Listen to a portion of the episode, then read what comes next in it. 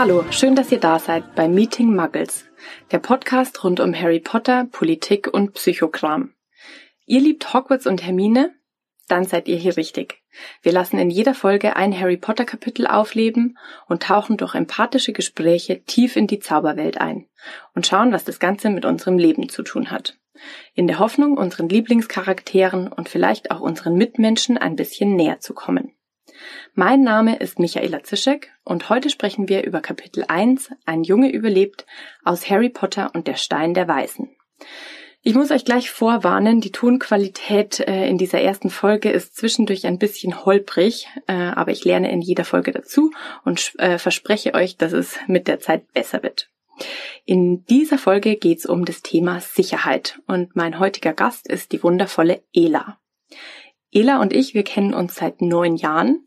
Sie ist Online-Marketing-Expertin, Mama und äh, für mich die größte Inspiration, was so vor allem auch Gespräche angeht. Ich finde, äh, immer wenn wir uns treffen, ist es ganz, ganz wundervoll, mit ihr zu reden. Und auch wenn wir uns jetzt heute wegen Corona nicht äh, persönlich treffen können, sondern das Ganze über das Telefon machen müssen, hoffe ich, dass wir unsere guten Gespräche aufleben lassen können. Und äh, schön, dass du da bist, liebe Ela. Herzlich willkommen. Hallo, jetzt bin ich ja gleich ganz gerührt. Sehr schön. Ich wollte dich als allererstes fragen, was du meinst, in welchem Haus du wärst, wenn du in Hogwarts wärst. Ich muss sagen, ich erkenne mich fast in jedem Haus ein bisschen. Es war fast immer ein Schlagwort dabei, wo ich dachte, ja, passt irgendwie. Und am Ende bin ich dann bei Ravenclaw gelandet, aber ich war auch sehr gespannt darauf, weil du ja schon meintest, du hättest auch eine Idee, weil ich echt sehr am Schwanken war. Also, ha, ich hätte gedacht, dass als wir uns kennengelernt haben früher, äh, dass du auf jeden Fall ein Slytherin, eine Slytherin äh, gewesen wärst. Also sehr ehrgeizig und ja irgendwie erfolgsorientiert, falls du dich erinnern kannst, wie es damals so war. Ja. Ähm, ich glaube, dass du auch eine großartige Führungsperson wärst. Und ich bewundere das auch total, wie ja du das auch schaffst, irgendwie so aus jeder Situation was Neues, Tolles ähm, und irgendwie auch so eine Karriereidee zu entwickeln. Ähm, und ich glaube, dass das auch auf jeden Fall so ein Slytherin-Move äh, ist. Also so, die haben ja diesen großen Selbsterhaltungstrieb. Und ich glaube aber, dass du heute eher eine Ravenclaw bist. Du bist super intelligent, du bist wahnsinnig kreativ und auch einfach ein ganz besonderer Mensch. Und äh, ich glaube, dass die Ravenclaws sich auch dadurch auszeichnen, dass sie besonders sind, so von ihrer Art. Macht mich ganz verlegen heute. Dankeschön. Äh, genau. Also bevor wir in das Thema Sicherheit einsteigen, wollte ich einmal kurz das Kapitel rekapitulieren lassen, damit auch alle anderen Menschen, die vielleicht die Bücher nicht, also schon länger nicht mehr gelesen haben, äh, wissen, was in dem ersten Kapitel passiert. Deswegen stelle ich mir jetzt einen Wecker. Ich habe hier gerade eine Minute eingestellt und versuche das jetzt gleich mal. Okay, im ersten Kapitel lernen wir, wie die Dursleys so leben. Der äh, Vernon ist ein Direktor für Bohrmaschinen, Petunia ist Hausfrau und sie ähm, mögen gerne gewöhnliche Dinge. Der Vernon fährt zur Arbeit und es passieren aber ganz komische Dinge, was ihn voll aus der Bahn wirft. Er sieht zum Beispiel eine Katze, die eine Karte liest und äh, das äh, findet er irgendwie total komisch. In den Nachrichten ko kommen komische Dinge, äh, zum Beispiel, dass irgendwie Eulen fliegen und Sternschnuppen unterwegs sind. Und wir erfahren dann, dass diese Katze äh, Professor McGonagall ist äh, und Dumbledore, der kommt und klärt sie auf, was passiert ist in den letzten 24 Stunden. Äh, Voldemort hat versucht, Harrys Eltern umzubringen und dann kommt Hagrid und bringt Harry vorbei und sie legen ihn vor die Tür. Jetzt ist die Zeit um. uh, gar nicht ja. so einfach. Ja, aber war doch eigentlich das Wesentliche drin. Willst du es auch mal versuchen? Ich würde es auch mal versuchen, ja. Ja, dann warte, dann stelle ich die Uhr und sag auch los, wenn es losgehen kann. Drei, zwei, eins, los. Also im ersten Band äh, vom Stein der Weisen lernen wir die Familie Dursley kennen. Petunia, die mit dem kleinen Baby zu Hause ist, ähm, deren Mann geht arbeiten, trifft auf dem Weg schon viele seltsame Dinge. Menschen mit Umhängen, ähm, es wird von Sternschauern und Eulen berichtet. Ihm fällt auch eine kleine Katze auf. Später stellt sich heraus, dass diese kleine Katze Professor McGonagall ist und man bekommt ein Gespräch mit, wie sie mit Dumbledore darüber redet, dass ein gewisser Lord Voldemort, dessen Namen sie sich nicht trauen zu nennen, zumindest McGonagall nicht, getötet worden ist. Dabei sind ist die Familie Potter ums Leben gekommen, außer ihr Sohn Harry hat überlebt, hat jetzt eine Narbe auf der Stirn davon getragen und wird bei Familie Dursley abgegeben, in der Hoffnung, dass er dort ein besseres Leben führen kann als in der. Okay, es ist vorbei. Okay. ja, voll cool. Aufregend. Es steht schon ein bisschen unter Zeitdruck in so einer Minute. so ein ganzes Kapitel in einer Minute ähm, runter zu rocken, ähm, ist auf jeden Fall nicht so einfach. Ja, jetzt hoffe ich, dass alle wieder so ungefähr auf dem Schirm haben, was da so passiert im ersten Kapitel. Genau, und für dieses erste Kapitel Ein Junge überlebt haben wir uns, oder beziehungsweise ich habe mir das Thema Sicherheit ausgedacht. Ähm, wir beide haben das Kapitel gelesen, immer mit diesem Thema im Hinterkopf. Ich habe nochmal kurz nachgelesen, was Sicherheit eigentlich so äh, bedeutet. Und zwar ist die Definition ähm, ein Zustand, der frei von Risiko und Gefahr ist. Und ich habe überlegt, wann ich mich eigentlich sicher fühle. Und meistens ist es dann, wenn ich den Eindruck habe, dass ich die Kontrolle habe und äh, alles nach Plan verläuft. Ja, irgendwie ich halt weiß, was so passiert. Und du weißt ja, dass ich so vor ja ungefähr fünf Jahren so eine ganz schwierige Situation hatte, also dass ich arbeitslos geworden bin und das war für mich, würde ich sagen, so heute bisher so die unsicherste Situation, in der ich je war.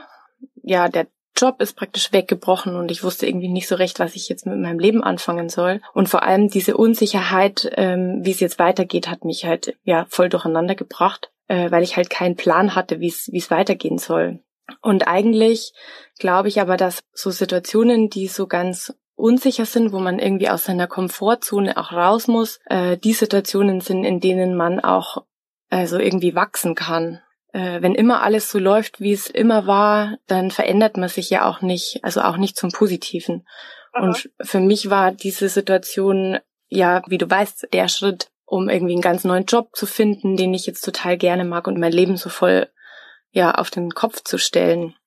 Vorbereitet habe ich dieses Thema aber vor Corona und ähm, ich weiß nicht, wann wir diese Folge ausstrahlen werden, aber wir sind jetzt, also ich bin die erste Woche im Homeoffice, wir sind alle in Social Distancing. Ähm, es wird wahrscheinlich bald auch in Berlin eine Ausgangssperre geben und ähm, ich glaube, dass das halt eine sehr, sehr unsichere Situation ist für ganz viele Menschen. Ich denke da vor allem an die Leute, die ja vielleicht irgendwie einen Alkoholiker-Papa zu Hause haben und jetzt auf engstem Raum zusammenleben müssen oder an ja Leute, die psychische Krankheiten haben und für die diese ganze Situation halt sehr sehr schwer ist, vor allem aus der Sicherheit, also aus der Unsicherheit raus, was eigentlich passieren wird in der nächsten Zeit. Ja. Genau, deswegen finde ich, dass dieses Thema total gut zu unserer aktuellen Situation passt. Und ehrlich gesagt, als ich es gestern nochmal angehört habe, ehrlich gesagt habe ich überall Corona auch gesehen. ja, also mir fällt dazu jetzt gleich noch ein, Klar, häusliche Gewalt ist natürlich sicher ein Riesenthema, aber auch die Existenzängste, also wie du auch meintest, Sicherheit bedeutet halt auch, dass man weiß oder ein bisschen antizipieren kann, äh, was in der Zukunft passiert. Und ich glaube, gerade jetzt sind so viele Existenzen bedroht und eigentlich weiß niemand so genau, wie unsere Welt in drei Monaten oder noch weiter aussehen wird. Ja, also mega spannende Zeit und auch total spannend, dass du genau dieses Thema im Vorfeld schon ausgesucht hattest, während wir das jetzt alle so hautnah erleben. Und andere Gedanken, die ich zur Sicherheit hatte, war erstmal irgendwie dieses Gefühl von Geborgenheit.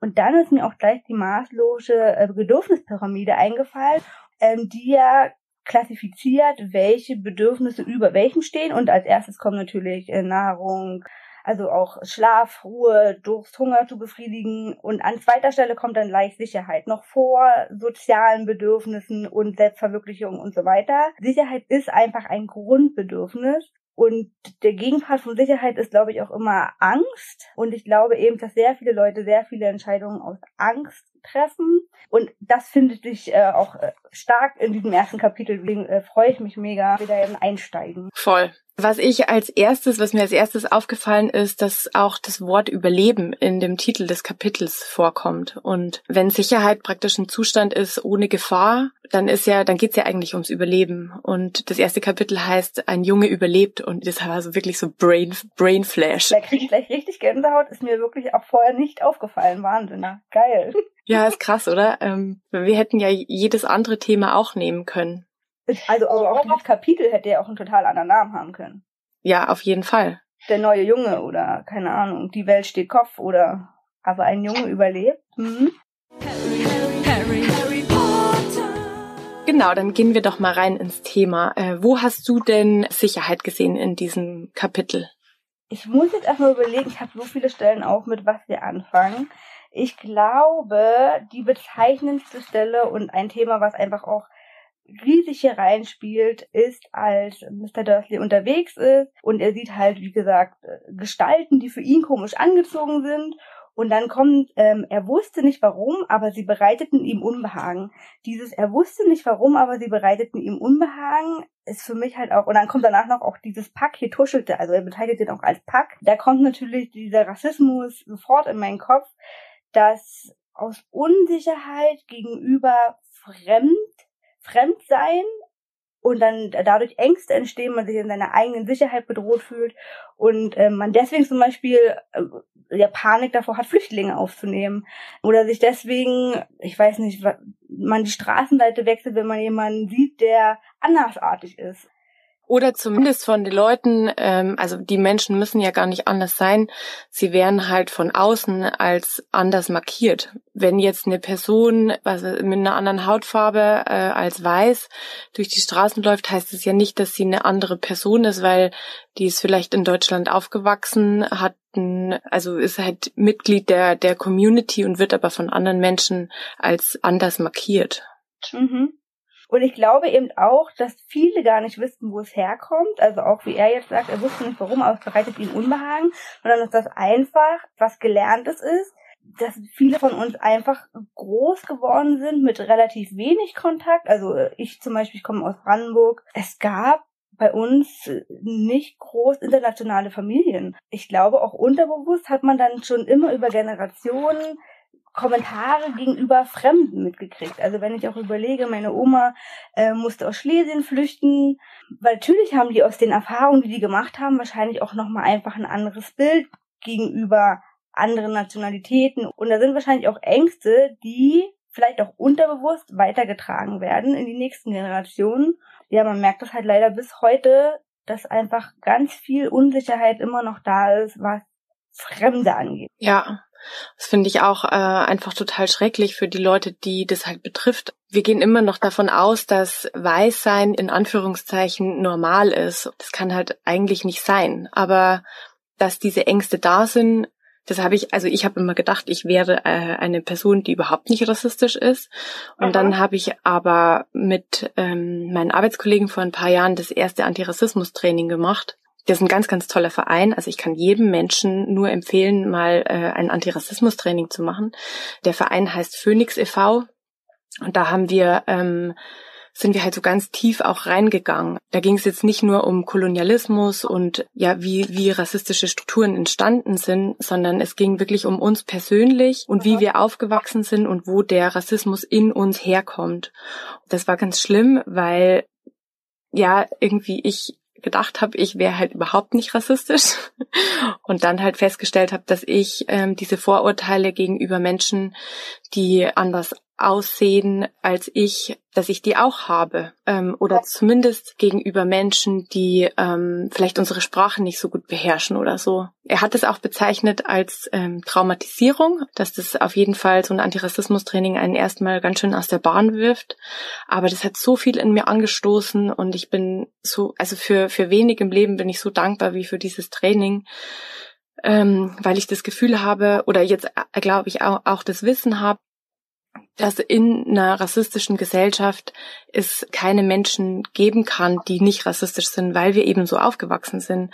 Und dass es aber super wichtig ist, dass wir uns damit auseinandersetzen und eben das, was du gerade bezeichnet hast, so als, dass das eben über Generationen weitergegeben wird, ja, dass wir das halt nicht machen dürfen. Und ähm, wir können das aber nur dann bearbeiten, wenn wir uns auch damit auseinandersetzen. Wobei ich da wirklich eine Riesenhoffnung äh, in die kommende Generation jetzt schon stecke. Ich glaube, die werden einfach nochmal anders groß als wir. Also vielleicht muss man dazu sagen, äh, ich bin 88er Jahrgang. Und ich meine, schon allein die Medien, wenn ich mir anschaue, wie Filme heutzutage besetzt sind, was in der Musik eine Rolle spielt, also die kriegen ja schon ein ganz viel, viel vernetzteres, globalisierteres Weltbild mit, als wir damals noch in, in Kindheit und Jugendzeiten. Aber auch das mit dem Antirassismus-Training finde ich mega spannend, weil ich habe mich neulich auch bei so einer Situation erwischt, wo ich dachte, ach du Scheiße. Wo kommt dieser Gedanke gerade her? Und habe mich dann zutiefst geschämt. Es war so eine, so eine Situation, mir sind so vier, fünf sehr südländisch aussehende Männer entgegengekommen.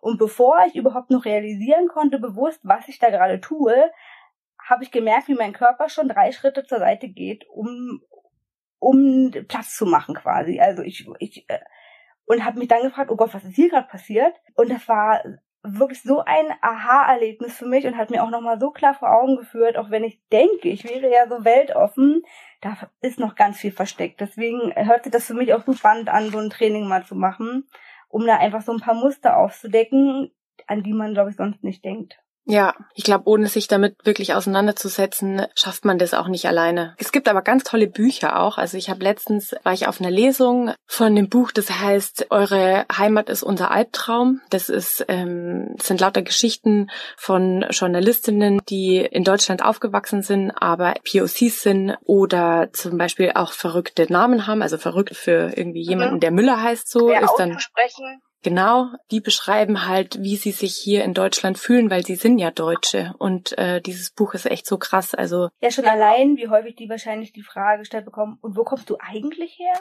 Ja, und da muss ich halt voll jetzt auch an dieses Kapitel denken, weil das ja auch eine Frage ist, die Harry der Schlange stellt im Zoo dann. Mhm. Also er fragt der irgendwie die Schlange, wo, wo sie denn herkommt und geht überhaupt nicht davon aus, dass, ja, dass sie halt vielleicht von hier sein könnte. Und sie ist ja hier aufgewachsen. Also sie ist im Zoo aufgewachsen und nicht in Brasilien. Und ja. sie sprechen sogar dieselbe Sprache. Also er weiß es ja noch nicht, dass er Puzzletang sprechen kann. Aber ja, sie können sich sogar unterhalten und er meint erstmal, dass sie eben Fremde ist. Ja. Wobei das jetzt, glaube ich, schon das zweite Kapitel ist, aber ja. Oh, ja, stimmt, hast recht. Wir greifen einfach schon mal ein bisschen vorweg. ja, es ist auf jeden Fall kein spoilerfreier äh, Podcast. Okay, also das erste, wo du praktisch Sicherheit gesehen hast, ist ja die Bedrohung, die der Vernon erlebt durch Menschen, die er als anders ansieht. Eine andere Stelle, an der ich ähm, das Thema Sicherheit gesehen habe, war dann natürlich Harry. Also McGonagall meint ja, dass ähm, Hagrid irgendwie nicht die richtige Person wäre, um ihn da hinzubringen. Er kommt ja da auf diesem Motorrad an und dann legen sie halt dieses kleine Kind äh, auch im, ich glaube es ist November zu der Zeit, einfach vor die Haustüre, wo es dann den ganzen, die ganze Nacht über, also Harry liegt dann ja die ganze Nacht über vor denen ihre Haustüre. Fand ich irgendwie total crazy. ähm, ja, aber vor allem eigentlich fand ich total krass, dass eben Dumbledore davon ausgeht, dass Harry bei dieser Familie vermutlich am sichersten ist und McGonagall, die die Familie ja beobachtet hat den ganzen Tag, findet halt, dass das überhaupt keine Familie für ihn sein könnte.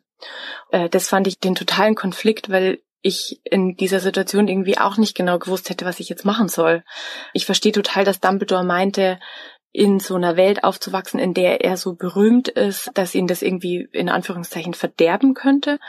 Kann ich total gut verstehen. Auf der anderen Seite ist es halt eine Familie, die ihn hart missbraucht, wie wir dann ja auch am Ende von dem Kapitel schon lernen.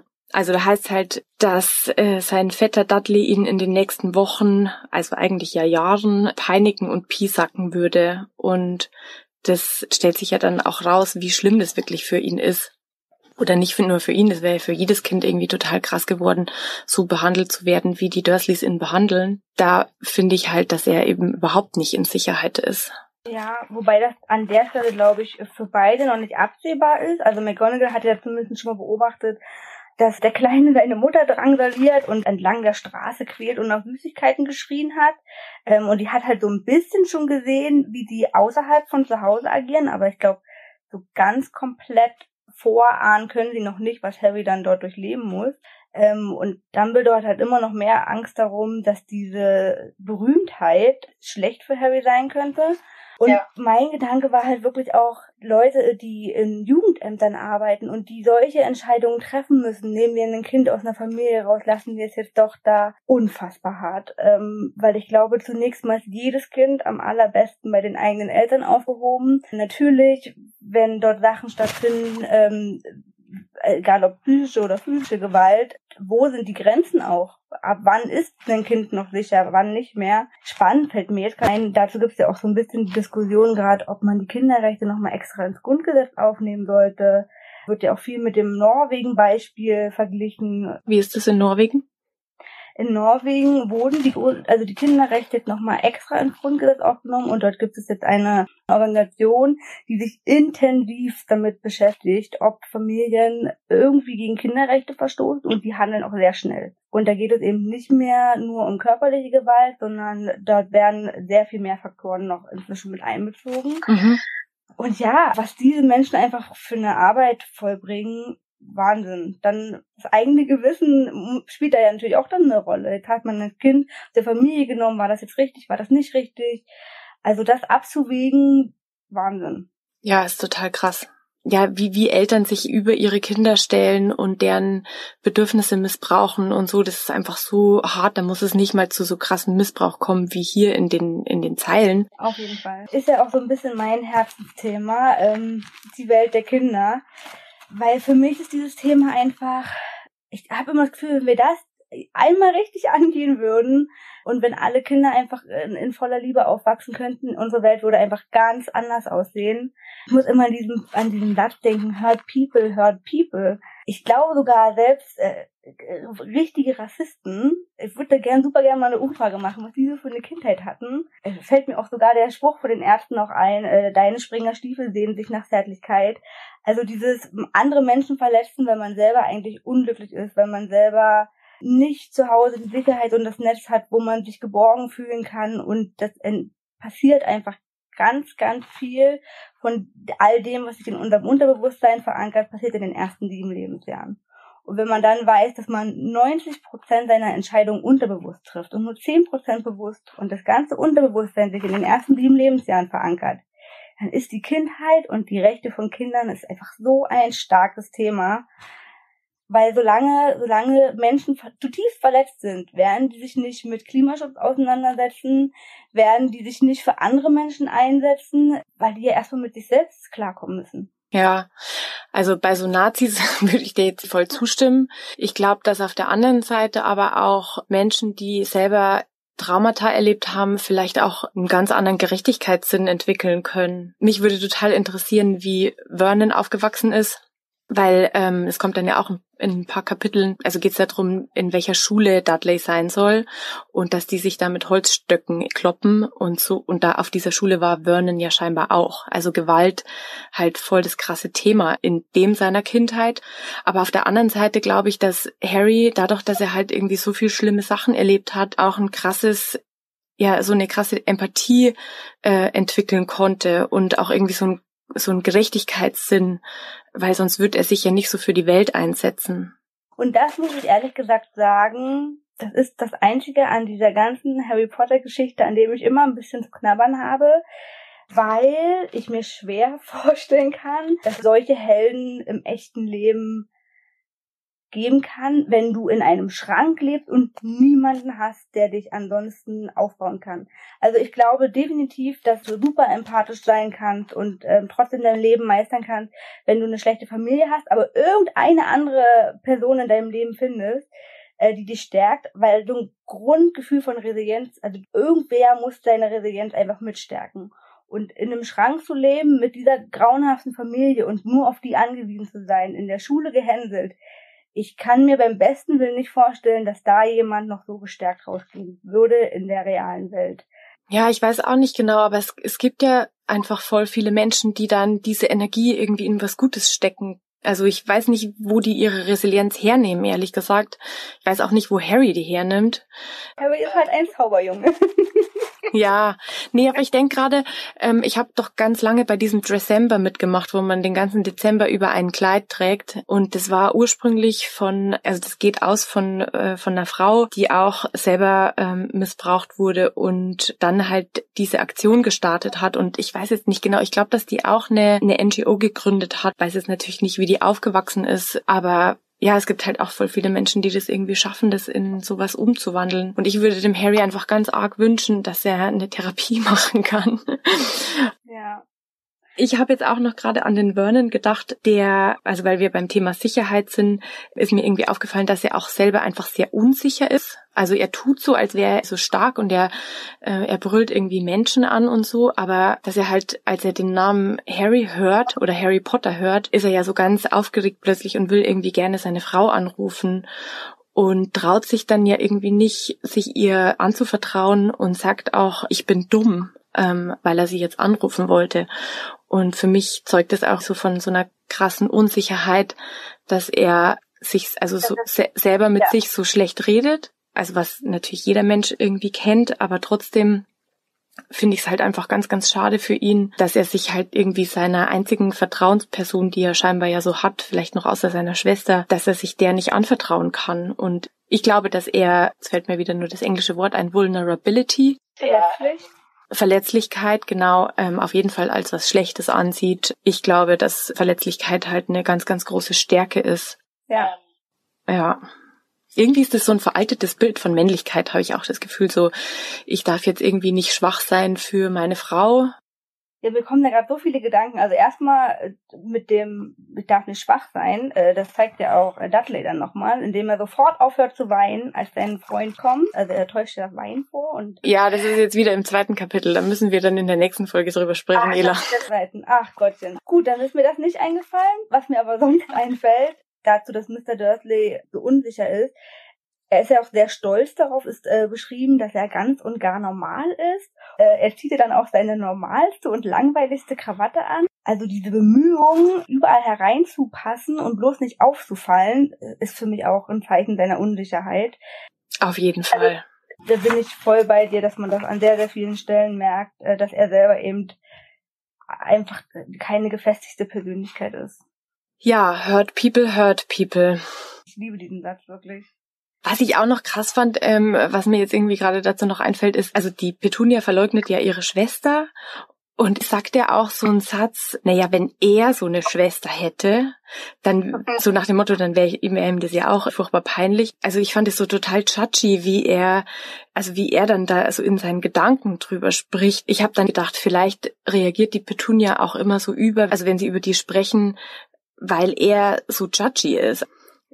Weißt du, wie ich meine? Ja, ich habe das aber ein bisschen anders interpretiert. Ich fand es eher schon fast rührend, dass er sich so in seine Frau reingefühlt hat, sage ich mal. Also, dass sie ihm da jetzt so so leid tat. Also da kann er ja doch sehr, sehr empathisch sein. Ja, ich dachte dann auch noch für, einen, für einen kurzen Moment, ob er sie einfach also schützen will. Wenn es um Sicherheit geht, also es gibt halt praktisch eine Bedrohung und dann muss es auch ja jemanden geben, der einen vor dieser Bedrohung ähm, schützt, ob man das jetzt selber ist oder eine andere Person, aber dass er in dem Fall halt vielleicht auch für sie da sein möchte und sie vor dem ja Schlimmen und vor der Gefahr beschützen will. Ja. Noch irgendwas, was du hinzufügen möchtest zu diesem Thema?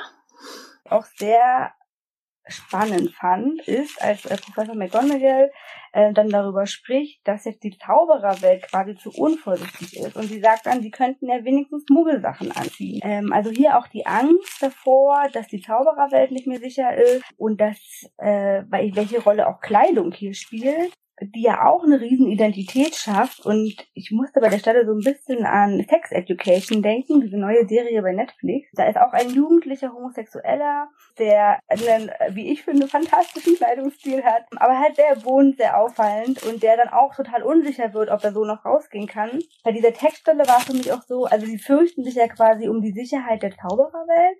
Und ich dachte auch wieder an, wie viele Menschen gibt es, die sich fürchten müssen, ihre wahre Identität preiszugeben. Also sei es wirklich Homosexualität. Ich bin super froh, dass das inzwischen, ich meine gerade in Berlin, ein, ein Thema geworden ist, wo man meinen könnte, ach, das ist doch gar kein Problem mehr heutzutage. Ich glaube, ist es aber vielerorts doch noch und es gibt unfassbar viele, gerade Jugendliche, die sich nicht trauen, zu sich selbst zu stehen und ihre Identität preiszugeben. Ja. Ja, auf jeden Fall, weil der weil sie Angst haben müssen vor dem Blick von außen, weil der halt auch teilweise so hart und so verletzend ist. Da geht's ja nicht nur um die eigene Unsicherheit, sondern das ist ja manchmal sogar eine Gefahr. Ja, und stimmt, was du gesagt hast, also das nicht nur die Unsicherheit, äh, was, was passiert da gerade mit mir, bin ich komisch, ähm, sondern auch hier wieder dann die Andersartigkeit. Also ja, Leute werden ja auch äh, regelmäßig verprügelt dafür, dass sie als von außen erstmal männlich erscheinende Personen, wenn die Lippenstift tragen oder weiß nicht Röcke anziehen oder so, wo ich mir irgendwie denke, das muss doch nicht euer Problem sein, wie sich andere Leute anziehen. Wenn ich mich jetzt mal in den Schläger wirklich hineinversetze, also man würde sich ja jetzt fragen, was was bringt diesen Schläger dazu, dort jetzt zuzuhauen? Warum stört er sich daran?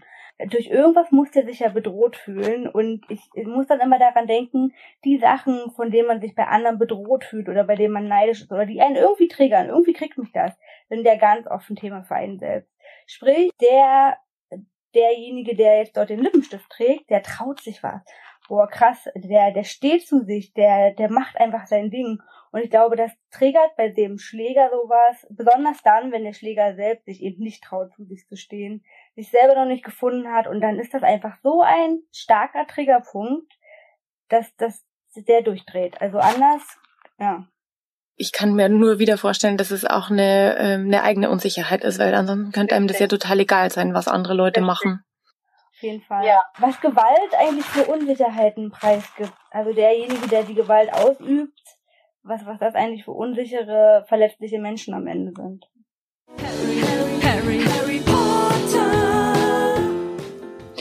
Was ich jetzt gerne machen würde, ist, dass ich dir eine Frage stelle zu diesem Text und ich gebe auch gleichzeitig eine Antwort und du gibst dann eine Gegenantwort. Kriegen wir dafür ein Beispiel? okay, also Dumbledore sagt zu McGonagall am Ende vom Kapitel, äh, wir werden uns bald wiedersehen, vermute ich, Professor McGonagall, sagte Dumbledore und nickte ihr zur Antwort zu.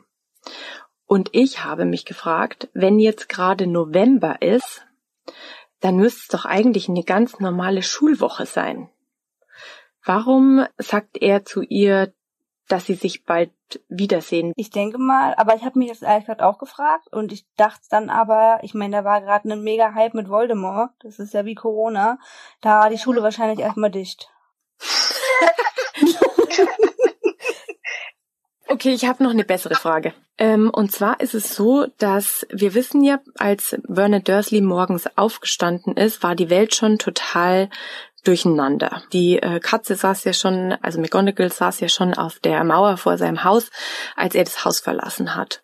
Und den ganzen Tag über waren dann diese komischen Dinge, die passiert sind. Die Leute, die äh, Zauberer haben wahrscheinlich, Zauberer und Zauberinnen haben wahrscheinlich gefeiert, das heißt ja, man wusste schon, dass Voldemort jetzt praktisch seine Macht verloren hat. Das wusste man scheinbar morgens schon. Und dann kommt äh, Hagrid ja erst an, da ist es schon nachts. Es muss auf jeden Fall mindestens zwölf Stunden später sein.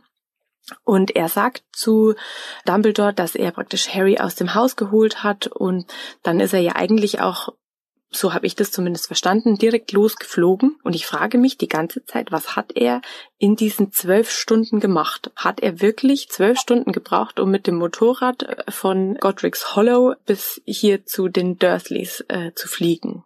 Und meine Antwort darauf ist, dass Hagrid den ich liebe, aber ich glaube ganz, ganz stark, dass er äh, Alkoholiker ist.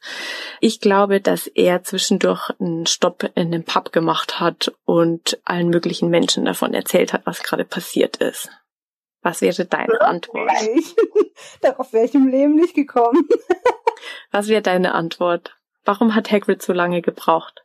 Also ich habe mir jetzt erstmal vorgestellt, ähm, Harrys Eltern sind jetzt gestorben ähm, die einfach schon allein die Situation, das Kind jetzt dort rauszuholen, ich, ich hätte eher gedacht, so fürsorglich wie er ist, hat er sich mit dem erstmal noch dahingesetzt. Ich meine, irgendjemand muss auch äh, die Leichen erstmal weggebracht haben oder also ich glaube, an diesem Unfallort selber ist, glaube ich, noch unfassbar viel geschehen. Und dann könnte ich mir eher vorstellen, weil Hagrid halt so fürsorglich ist, hat er sich vielleicht erstmal um das, ich meine, das Baby wird sicherlich auch außer Rand und Band gewesen sein, äh, geweint haben, traurig gewesen sein, hat Hunger, du musst dich erstmal kümmern, wo kriege ich jetzt was Nahrung her, äh, also sowas eher. Mhm. Dass er, so wie er sich sonst auch um seine ähm, Tiere kümmert, auch erstmal ähm, ja. um den kleinen Harry gekümmert hat. Ja, sowas. Damit der Harry erstmal ein bisschen zur Ruhe kommen kann, bevor sie ihn äh, in der Novembernacht vor der Tür legen. Was ich auch wirklich, mir war ehrlich gesagt nicht bewusst, dass es November ist. Ich glaube, dass es November ist. Wahrscheinlich wird uns ein, sollte dieser Podcast je online gehen, ein Sturm ereilen, was wir hier alles für einen Quatsch erzählen. das kann passieren. Aber daraus lernen wir. Das ist ja. doch super. Also auch das, das könnte man Angst haben äh, und sich unsicher fühlen, ob man das jetzt einfach so postet und verbreitet oder aber wir lernen dann einfach aus dem Ganzen, was dann an Feedback kommt. Ja, voll. Dann ist das jetzt vielleicht auch gleich schon der Aufruf an alle Menschen, die das hören und Lust haben, ähm, hier als Community mitzumachen, ihre Antwort uns zu schicken. So, Ela, jetzt gibt's noch eine kleine letzte Aufgabe für dieses Kapitel. Und zwar hätte ich gerne, dass du eine Person aus diesem Kapitel würdigst. Jemanden, dem du dein Mitgefühl aus irgendeinem bestimmten Grund aussprichst. Wen möchtest du aus diesen Zeilen würdigen?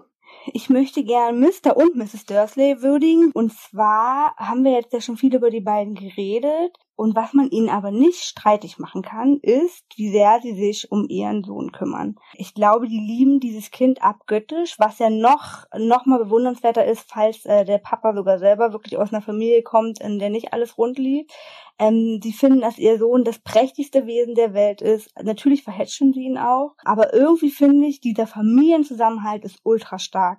Und ich finde, man sieht an ganz vielen Stellen, was das für Familienmenschen sind, wie er seiner Frau auch nicht zumuten will, irgendwelche Gerüchte schon zu erzählen, ähm, sondern er möchte sie erstmal beruhigen. Dann ist auch noch eine Stelle dabei am, beim Abendessen, da lässt dann sie erstmal über alle anderen, okay, ähm, ist natürlich wieder nicht so geil, aber dann unterhalten sie sich darüber, welches neue Wort, Wort äh, Dudley gelernt hat. Finde ich, es ist, hat sowas Charmantes schon wieder, einfach ja, sie machen bestimmt nicht alles richtig, aber der Familienwert hängt bei den beiden, glaube ich, ganz weit oben und das fand ich schon wieder rührend. Finde ich total schön.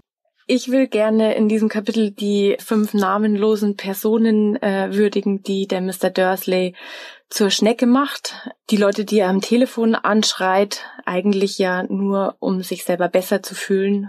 Will alle Menschen würdigen, die ähm, solche Chefs oder Chefinnen haben und nicht die Möglichkeit haben, sich zu beschweren, vielleicht weil sie eine Familie haben, die sie ernähren müssen und deswegen ihren Job nicht aufs Spiel setzen können oder Menschen, die, weiß ich nicht, einen ungeklärten Aufenthaltsstatus haben und deshalb in der Arbeit ganz, ganz viel ertragen müssen, weil sie sich nicht leisten können, ihren, ihren Job zu verlieren. Deswegen geht meine Würdigung an diese Menschen, die den, ja, Vernon als Chef aushalten müssen. Mhm. Und was eigentlich total schön gerade ist, dass wir jetzt über dieselbe Person gesprochen haben und man die aus so vielen verschiedenen Sichtpunkten sehen kann. Und irgendwie, also das hat mir jetzt gerade nochmal so gezeigt, dass irgendwie jeder hat auch seine guten Seiten. Und wenn die manchmal schwer zu finden sind, aber es ist vielleicht auch so ein bisschen das Menschenbild, an das ich glaube, dass jeder erstmal per se gut ist und dann aber eben die Erfahrungen und ja, das Wertesystem, mit dem die groß werden, die manchmal halt handeln lassen, ja, schlecht handeln lassen, sage ich mal. Also dass quasi deren Handlungen das Schlechte sind, aber nicht der Mensch an sich. Ja. Das war ein wunderschöner Abschluss für diese erste Folge, liebe Ela. Oh, es war so schön, es hat voll Spaß gemacht. vielen, vielen Dank, dass du dabei warst in äh, der ersten Folge von meinem Podcast. Ähm, wo findet man dich denn im Internet, wenn man dich gerne hören möchte? Am besten ist dann einfach Instagram. Dort findet man mich unter insta-ela. Ist ein sehr kleiner Account, aber wenn man einfach jetzt mal ein Bild haben will äh, zu meiner Stimme, dann wird man da auf jeden Fall schon mal fündig. Jetzt untertreibst du äh, ein bisschen. Ich finde deinen Insta ganz, ganz toll und eine immer großartige Anregung, vor allem weil du so tolle Captions schreibst. Auch wenn jetzt die Folge für alle anderen erstmal zu Ende ist, werde ich jetzt wahrscheinlich auf den Pauseknopf drücken und dann hören wir zwei uns gleich nochmal für das zweite Kapitel, in dem du wieder mein Gast oder meine Gästin sein darfst. Ich freue mich schon darauf. Sehr schön. Bis gleich. Tschüss. Tschüss. Das war die erste Folge von Meeting Muggles, dem Podcast rund um Harry Potter, Politik und Psychokram. Ein Foto von mir beim Aufnehmen dieser Folge findet ihr auf Instagram unter Meeting Muggles. Die Show Notes und Links mit den erwähnten Projekten und äh, anderen Dingen, die wir angesprochen haben, stelle ich euch auf meetingmuggles.de zusammen. Wenn ihr mögt, dann nehmt mir gerne eine Sprachnachricht auf, ähm, vielleicht wen ihr aus diesem Kapitel würdigen möchtet. Bitte maximal eine Minute, sonst schaffe ich das nicht, äh, alles anzuhören. Ich plane aber eine Folge, in der äh, alle eure Sprachmemos zu Wort kommen und ihr dann äh, Menschen würdigen könnt. Schickt mir eure Voicemail an sprachnachricht at meetingmuggles.de. Ein ganz großes Dankeschön geht erstmal nochmal an Ela, dass sie in dieser Folge dabei war. Außerdem an Vanessa Solten, Kasper Heil und Ariana Nettleman vom amerikanischen Vorbild Harry Potter and the Sacred Text. Wenn ihr da noch nicht reingehört habt, dann macht es am besten jetzt gleich. Danke außerdem an Rosi Bach für das Design, Ulrike Heister und Josephine Bayer für den Namen, Franz Matuschka für die Webseite und Schnipo Schranke für die Musik. Wenn euch diese Folge trotz der mäßigen Tonqualität gefallen hat, freue ich mich über eine positive Bewertung auf iTunes oder wo auch immer ihr eure Podcasts hört. Ich verspreche euch, Trotz Corona wird's mit jeder Folge besser. In der nächsten Folge lesen Ela und ich Kapitel 2 Ein Fenster verschwindet unter dem Thema Erwartungen. Bis zur nächsten Folge, eure Michaela.